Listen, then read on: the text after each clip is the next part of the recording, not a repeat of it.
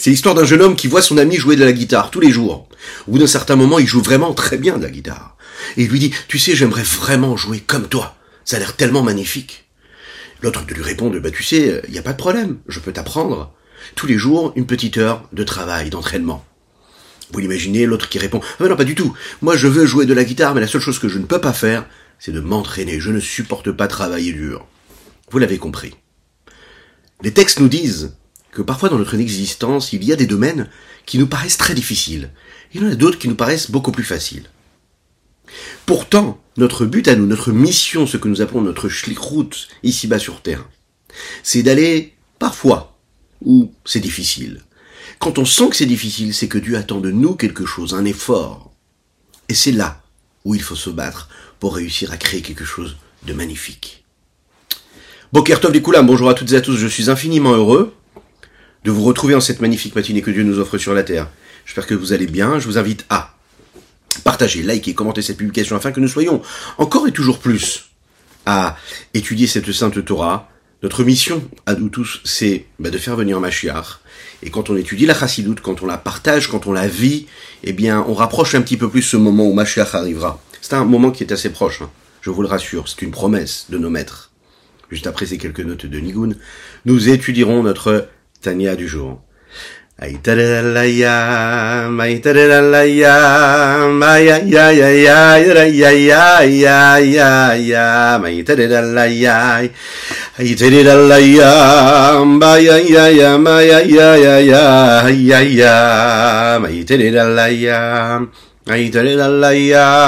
ma ma ma ma ma ma ma ma ya ya, tarelaya. Tadidalaya, Taidarindaridam Bamba, Yaya, Aitadida, Mayaya, Mayadaya, Idadida, Maydadido, Mayaya, Mayaya. Hi da da da da da da ma ya ya da da da ya ya ya ya ya ya ya ya ma ya ya hi da da da da ya ya ya ma ya ya da da da ya et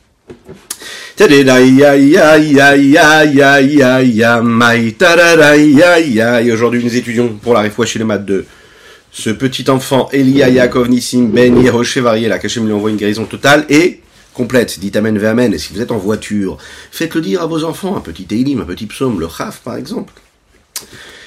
nous étudions pour la réfoua de Shlomo Dre Ben Solika. Nous étudions pour la réfoua de Avraham Nissim Ben Sultana Anikra Berto. Nous étudions les Ilou Nishmat Nathan Avram Ben Yosef Verina Fidousi, Leilou Nishmat, Avimori, Alav Ashalom. Alors, c'est un principe de base fondamental. Il ne suffit pas d'avoir une information qui nous vient des textes écrits de la Torah.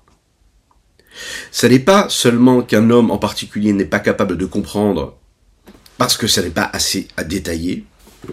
Ce n'est pas juste qu'une autre personne réussira à comprendre, mais la Torah écrite, elle n'a pas été conçue pour que l'on puisse en tirer des décisions nettes, précises, sans qu'il y ait des maîtres à travers les générations qui nous les détaillent, qui nous les expliquent, qui les adaptent aux situations et à la société dans laquelle nous vivons. Il y a des définitions, il y a des descriptions qui régissent les halachot, les lois, et qui vont suivre les différentiels que nous avons vécus à travers notre histoire le progrès, le modernisme, la façon avec laquelle la science évolue, la façon avec laquelle les progrès techniques et technologiques évoluent, ça n'est pas pareil, jamais, ça n'a jamais été pareil, et puis les chachamim, nos sages, jusqu'à aujourd'hui, tous les jours se penchent pour trouver des solutions halachiques aux problèmes halachiques, à savoir comment comprendre, comment saisir au maximum et comment euh, suivre méticuleusement, se rapprocher le plus possible de la volonté céleste, celle qui a été donnée dans la Torah écrite. C'est la fonction de ce que nous appelons la Torah orale. Alors tout est mis en allusion dans cette Torah écrite, et la Torah orale, elle est là, elle va travailler, elle va venir et revenir sur chaque sujet, et elle va développer ça et nous permettre de dévoiler ce qui est caché. Vous en souvenez, jusqu'à maintenant, dans les différentes lettres, et en particulier la 29e que nous étudions, nous avons vu comment chaque mitzvah nous permet de dévoiler Akadosh Baruch de dévoiler ici-bas sur terre la volonté supérieure et suprême de Dieu. Quoi de mieux que de trouver une halacha, une loi, pour y euh, déceler la volonté céleste, puisque ce sont des recommandations. Et donc dans ces recommandations-là, qui sont des ordres de conduite, comment se comporter, comment accomplir chaque mitzvah, comment vivre notre vie physique, matérielle ici sur Terre, et de cette façon-là, comment y permettre d'aller chercher les étincelles divines qui s'y trouvent. Regardons dans les mots ce que le rabbi Zalman nous dit ici sur ce son dont sont constitués pardon, les 613 mitzvot, les 613 commandements de la Torah. il est bien connu. La volonté supérieure de Dieu est suprême, qui est habillée dans les 613 commandements de la Torah écrite, ou moufla, ou tamir l'âme. Il est caché. Ce que nous voyons, c'est qu'il y a des mitzvot. C'est qu'Akadosh Baruch que Dieu nous a montré quelle était sa volonté concrète. Maintenant, tous les petits détails, comment faire, comment agir, comment les vivre, ça, on n'est pas capable de les voir dans la Torah écrite. En d'autres termes, la Torah écrite nous dévoile ce que Dieu veut, c'est-à-dire la façon avec laquelle il nous l'a dit. Mais qu'est-ce que ça nous dit? Qu'est-ce que ça nous apporte? À quel niveau cela se révèle et comment cela se révèle? Ça, la Torah écrite ne nous le dit pas. C'est la Torah orale, ce que nous appelons la Torah Shebalpe. Veinumit la Torah Shebalpe ce qui est caché dans la Torah écrite se dévoile dans la Torah orale. La Torah orale, elle, quelque part, elle se transmet de génération en génération, d'un homme à son prochain, d'une bouche qui entend, qui, qui parle et celle qui entend et qui va ensuite transmettre. En fait, ce sont des choses qu'on n'est même pas capable d'écrire et qu'on n'est même pas capable de dire. C'est-à-dire, comment est-ce qu'on peut comprendre comment on pense les choses? Comment on les saisit, comment on les analyse? Quel rapport nous avons avec les choses, avec les éléments, avec les recommandations de Dieu? Il n'y a que les personnes vivantes qui peuvent ressentir cela. Le Ravadin Even Israël explique très bien, c'est une expérience de vie, de vitalité, une perception qui nous permet justement bah, de reconnaître, de comprendre, de saisir, et de, et de cette façon, pardon, c'est pour ça que nous avons ça la Torah chez Baalpé, il ne suffira jamais d'écrire les livres, mais c'est ce qui va se transmettre. C'est la vitalité, c'est la lumière, c'est la sainteté qui va se transmettre dans les paroles de la Torah, la transmission de, de, nos maîtres à travers les générations, la transmission qui s'opère entre deux juifs qui partagent un mot de Torah. Cette vitalité-là, c'est quelque chose qui qui dépasse en fait les limites que les mots peuvent avoir sur un livre écrit c'est quelque chose qui n'est pas perceptible. Le regard d'un père envers son fils ou d'une maman envers ses enfants, ce qu'elle peut transmettre dans son amour du Shabbat, transmettre dans son amour de la Torah, des bénédictions avant de manger, c'est quelque chose qui, n'est pas écrit dans les livres. Ça peut être écrit, mais ça ne peut pas être transmis comme quand on va le vivre. On peut faire les plus grands discours, on peut offrir les plus grands livres à nos enfants, s'ils nous voient faire la tfila avec ferveur, avec authenticité, avec intégrité, avec amour. Si nos enfants nous voient, pour une femme, allumer les bougies de Shabbat avec amour, avec joie, si elle voit si des enfants voient comment une maman tient son foyer juif avec de la sainteté, de la pureté, eh bien, eux aussi ressentiront ça. Et ça, c'est pas écrit dans les livres. Ça, ça se transmet dans le vécu. Donc c'est ça qu'il faut comprendre quand on dit Torah Sheba Alpé. En fait, c'est pas juste une question de Torah orale, parce que la Torah orale, elle est transmise aussi de génération en génération à travers nos livres. Lechaim, Lechaim.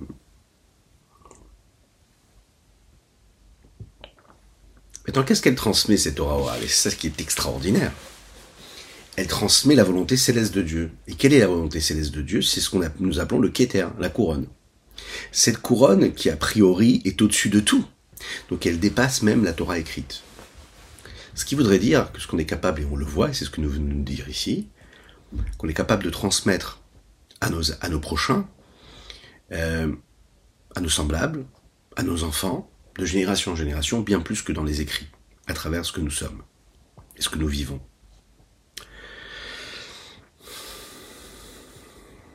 Qu'est-ce que nous transmettons? Nous transmettons le kéter. Le kéter, c'est cette notion de d'éternité, ce qui ne peut pas être inscrit dans les lettres. Ce que je ne peux pas comprendre parce que on ne me l'enseigne pas du haut vers le bas, ben c'est justement du bas vers le haut qu'on pourra l'intégrer et le vivre de manière authentique. Ici-bas, on a la possibilité d'étudier la Torah et de la vivre, et on va réussir donc de transmettre ce qui se passe dans les mondes supérieurs. Prenons un exemple. Tous les matins, Baruch pour les hommes, à partir de l'âge de 13 ans, nous mettons les téphilines. Les téphilines sur la main, les téphilines sur la tête. Il est écrit comme ça dans la Torah écrite. Ben Et tu les attacheras comme un signe sur ta main, mais également entre tes yeux. Ben vous l'imaginez bien, quand on lit ça, c'est quelque chose qui est caché, qui est voilé, on a du mal à comprendre ce que cela veut dire. Le verset ne nous explique pas comment attacher les tefilines. Le verset ne nous explique pas aussi où, comment, qui, quoi, qu'est-ce. Et qu'est-ce que c'est Uma ou faute Qu'est-ce que nous appelons le totafot benenecha faute.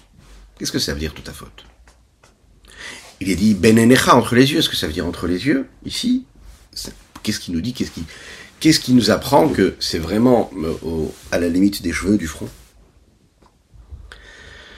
Ad. Benenecha, valédecha également pour la main. Comment est-ce qu'on sait que c'est sur le muscle qu'il faut le mettre? Comme l'a dit le traité Menachot, jusqu'à ce que la Torah orale vienne de l'expliquer, qu'il faut poser ce boîtier sur la main. Et un autre boîtier qui est constitué de quatre petits euh, boîtiers à l'intérieur. Sur la tête, ou et qu'à l'intérieur il y a quatre petits parchemins dans lesquels il est écrit les textes qui correspondent.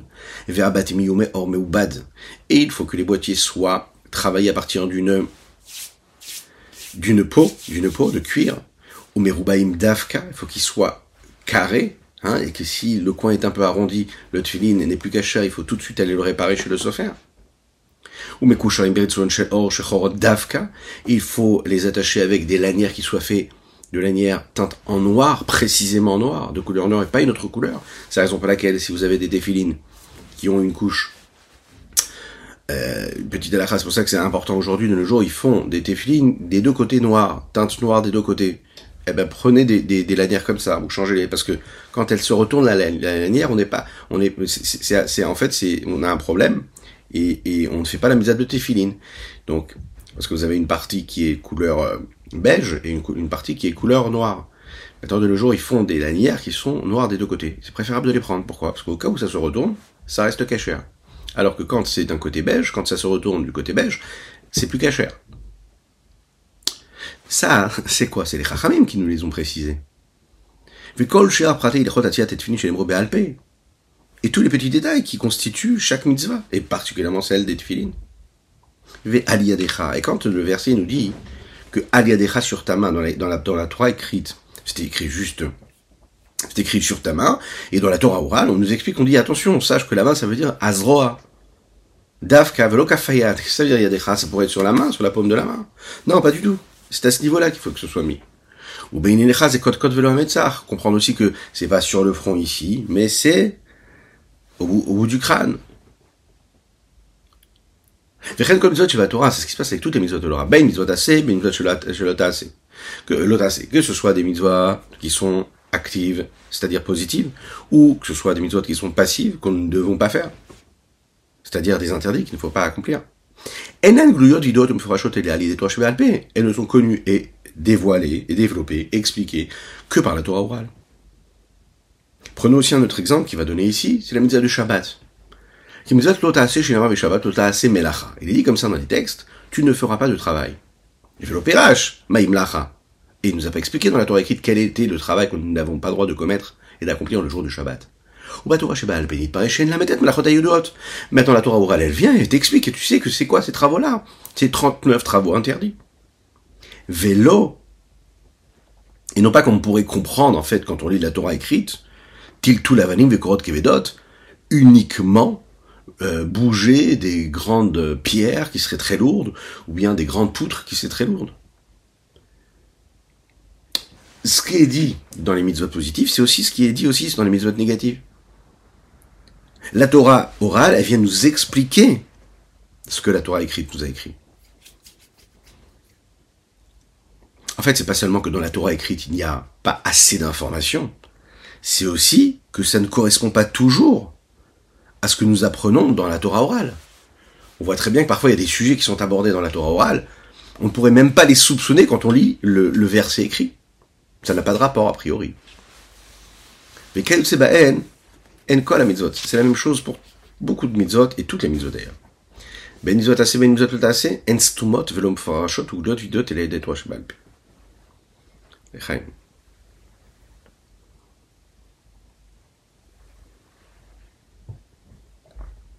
משום הכי כתיב על תורה שבעל פה, אל תיטוש תורת אמך. Shlomo Ameler dit dans Michelet, ça rapportait ensuite dans le Zohar, il dit, écoute la morale de ton père et n'abandonne pas l'enseignement de ta mère. Pourquoi l'enseignement, c'est la maman qui le donne? Pourquoi? La morale le père, l'enseignement la mère. Mais qu'est-ce qu'il y a de si particulier dans le mot Torah, enseignement de la Torah, et Imecha et la maman, la mère? Le Zohar explique que Moussa Ravicha, c'est considéré comme la Torah écrite, le moral du père. Torah Timecha, l'enseignement de ta maman, elle, c'est considéré comme la Torah Shebalbe. En fait, le rapport que nous avons avec la Torah écrite et la Torah orale, c'est le rapport que nous avons avec la papa, le papa et la maman. Ces deux personnes-là qui donnent naissance, c'est pareil pour la Torah écrite et Torah orale. Il explique quel rapport y a-t-il entre les parents et la Torah écrite et la Torah orale. Mishum Shial derech machal, un peu comme par exemple. De la même manière que tous les membres de l'enfant sont inclus dans la petite goutte que le père a en lui. Mais tous ces éléments-là sont totalement cachés et voilés. On ne les perçoit pas. Et là, la maman, elle va permettre de faire sortir et de d'amener au dévoilement quand l'enfant va naître de manière complète et totale en bonne santé grâce à ses 248 membres et ses 365 nerfs, artères. Vous l'avez compris, le chiffre 613, comme les mitzvot. Kachabamash, c'est la même chose. Kol mamash, véritablement, c'est ce qui se passe. Kol remach mitzvot toutes les mitzvot qui ont été données dans la Torah, à savoir les 248 mitzvot positifs, 365 mitzvot passifs, elles permettent le dévoilement de ce qui est caché grâce à la Torah chez Baal la Torah orale. Alors, la provenance de cet enfant, vous l'imaginez, c'est miraculeux, on en a déjà parlé. Mais dans cette petite goutte, on voit pas du tout, du tout ce que cet enfant va pouvoir être, ce dont il sera constitué, miraculeusement ce qu'il va devenir ensuite en grandissant. On n'y voit pas du tout grand-chose. Tout est caché, tout est voilé. Il ne s'étend pas, il ne grandit pas, si ce n'est à travers son évolution à lui-même. Je ne le vois pas à travers ce dévoilement. Il faut qu'il y ait ce travail de gestation que la maman, elle, elle va faire grandir, elle va faire évoluer. La Torah chez Balpé, c'est pareil. Dans chaque petite chose que la Torah me dit, je n'y vois rien du tout je ne perçois même pas en fait ce qui est dit dans ce mot-là de la Torah. Sans la Torah orale, je ne fais pas vivre la mitzvah. La Torah orale, c'est pas pour nous aider à comprendre ce qui a été écrit. C'est pour permettre le dévoilement de ce qui a été écrit. Autrement dit, je peux pas me dire, moi, ce qui m'intéresse, c'est la Torah écrite. Bon, les grands maîtres à travers les générations, ceux qui pensent, moi aussi je peux penser, j'ai aussi ma vision des choses.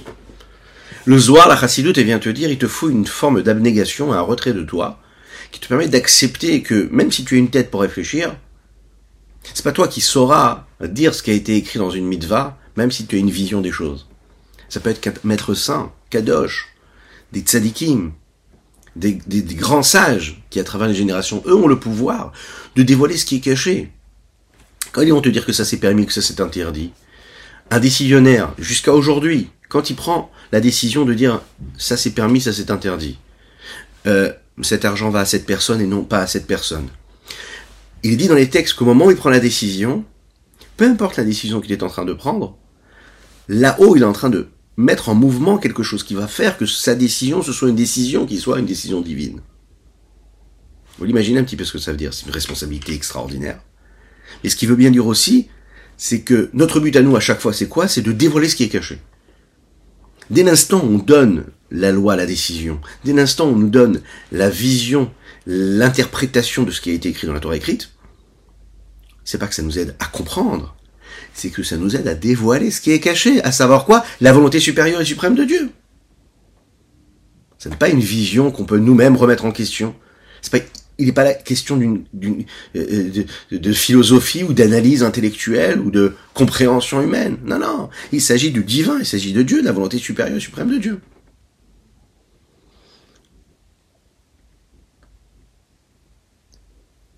La Torah orale, elle, elle permet justement cela. De la même manière qu'un enfant quand il naît, mais dans cette petite goutte, il n'y avait rien en fait. Il n'y avait rien, il y avait tout.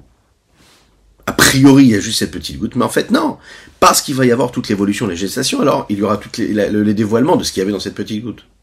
Mais s'il n'y a pas le dévoilement de la maman, j'ai pas de Torah, j'ai pas d'enfant, je n'ai pas de développement. J'ai que du potentiel.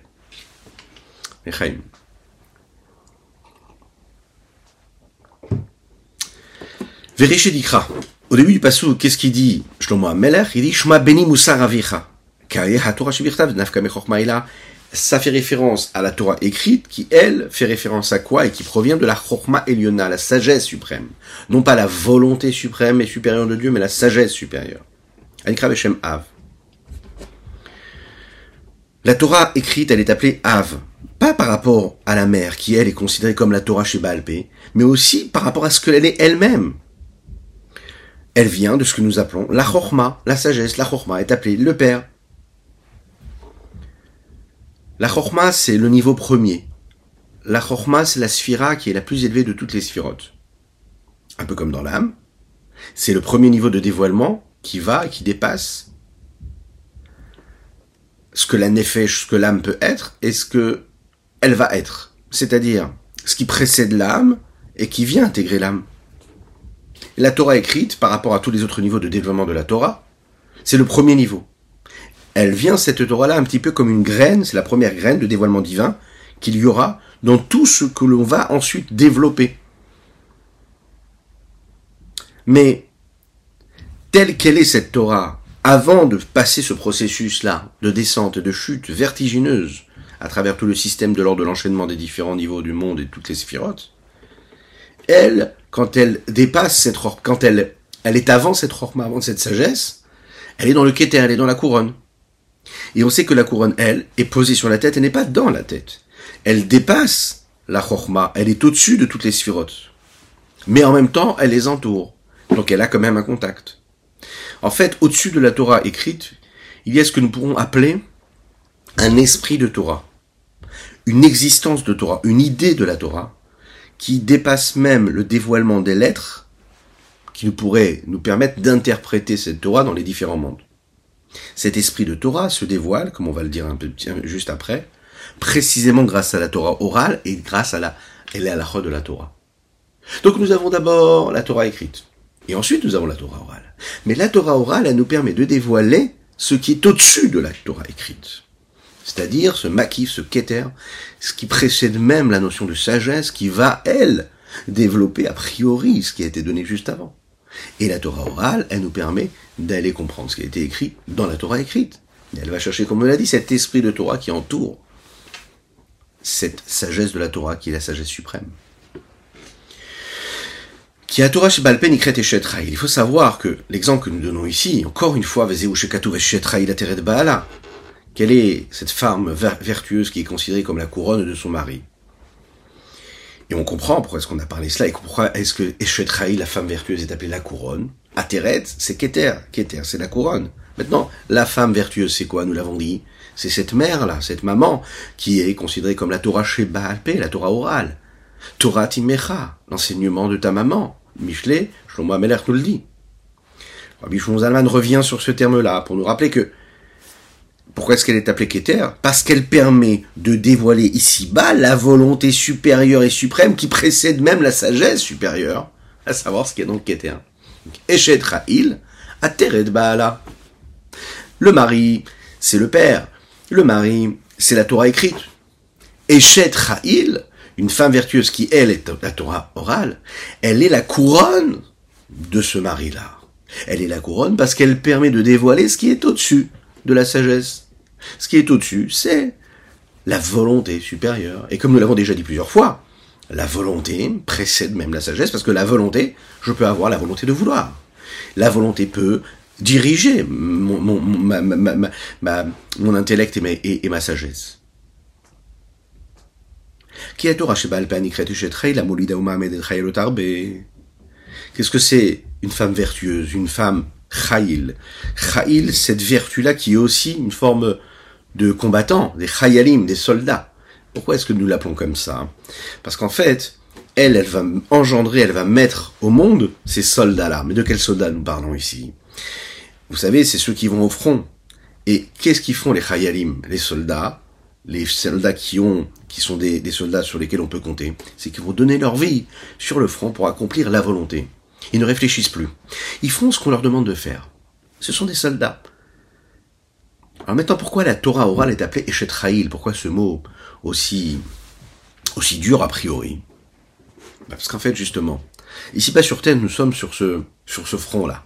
Sur ce front-là, nous avons un, un combat à mener. Et le combat à mener, c'est de d'aller chercher ces étincelles divines qui se trouvent partout.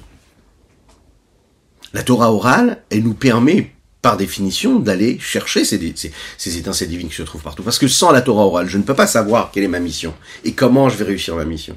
Donc la Torah orale, les mettre à travers les générations, me permettent de savoir comment est-ce que je peux percevoir ce combat-là et comment et qu'est-ce que je dois aller chercher. Je vais aller le plus loin possible. Hein c'est un peu comme les soldats qui vont très très loin, qui vont loin de leur pays, mais qui sont là pour accomplir la volonté du roi qui se trouve dans le pays, qui est là et qui leur transmet et qui leur donne ses ordres. La mitzvah ma'asit, c'est-à-dire quand je fais un acte concret, je prends une petite pièce, je la mets dans la tzedaka. J'ai une attention pour mon frère juif, un regard, de l'amour, je partage. Je prends mes téfilines, je les mets, je les enroule autour de ma main, je pose une mezouza sur le linteau de ma porse. C'est un acte a priori insignifiant, mais qui est en train de faire quoi?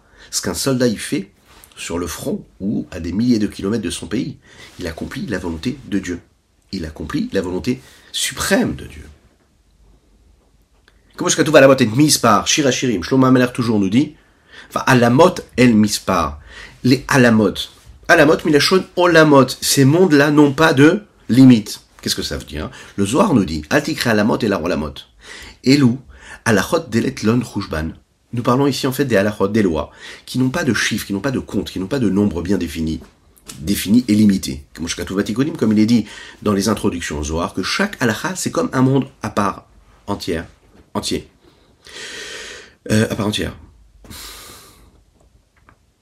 Je ne sais plus, part entier, part entière. Et comme les mondes n'ont pas de chiffres et de limites, alors à ce moment-là, les décisions rabbiniques et les décisions halachiques aussi n'ont pas de limites. D'accord? A priori, il y a 613 mitzvot. Alors pourquoi dans les halachot, il n'y a pas de chiffre aussi, de limite Parce que ce qui nous permet de, de, de, de, développer, de dévoiler la volonté supérieure suprême de Dieu qui est dans ce chiffre-là des 613 mitzvot, qui lui ne bougera jamais, parce qu'il y en a 613, pas plus, pas moins, ça, ça n'a pas de limite. Parce que les conséquences de chaque mitzvah dans notre monde de l'action sont infinies. Parce que ça dépend du moment euh, où cela se passe, ça dépend de l'espace où cela se passe. C'est une halacha particulière qui va s'adapter à chaque situation, à chaque personne. Il y a tellement de nuances. Là, on dira permis, là, on dira interdit. Et là, en fonction de la situation dans laquelle on se trouve, ça va être permis ou interdit. Et c'est la beauté de la Torah. C'est une Torah qui correspond à des situations, c'est une Torah humaine. C'est pas une Torah comme ça qui est une dictature. Non. Et toutes elles ont cette fonction-là de dévoiler la volonté supérieure et suprême de Dieu du Saint béni soit-il, qui est cachée dans la Torah écrite. Alors maintenant, ce, cette volonté supérieure et suprême de Dieu, on va conclure avec ça. Ou les mala mala et on faut le rappeler, il est bien plus élevé que la sagesse suprême de Dieu. Comme cette couronne que nous posons sur la tête, qui est sur la partie cérébrale qui est dans la tête. La Torah, c'est la raison pour laquelle la volonté supérieure de Dieu qui s'exprime et que nous exprimons, que nous permettons de dévoiler à travers les lois qui nous ont été données par, le, la Torah orale et par les maîtres, dépasse la sagesse supérieure qui, elle, est la Torah qui est écrite comme la couronne qui est dessus.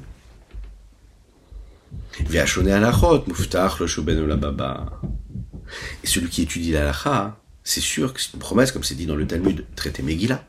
Celui qui étudie la on lui promet d'être, de faire partie de ceux qui seront dans ce monde futur.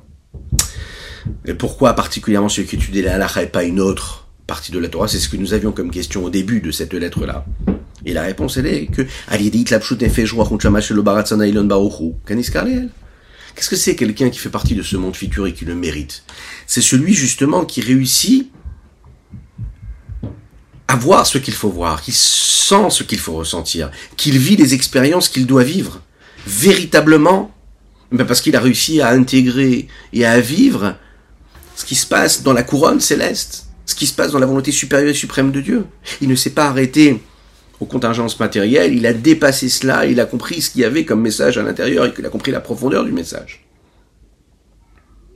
Nous avions une autre question pour conclure.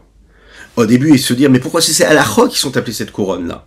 A priori, chaque chose dans ce monde-là, ici-bas, dans lequel nous vivons, c'est quoi? Bah, C'est l'expression de la volonté supérieure de Dieu. Pourquoi les halachot, les lois, les directives sèches de la Torah, c'est elles qui sont l'expression réelle et profonde de la volonté supérieure de Dieu.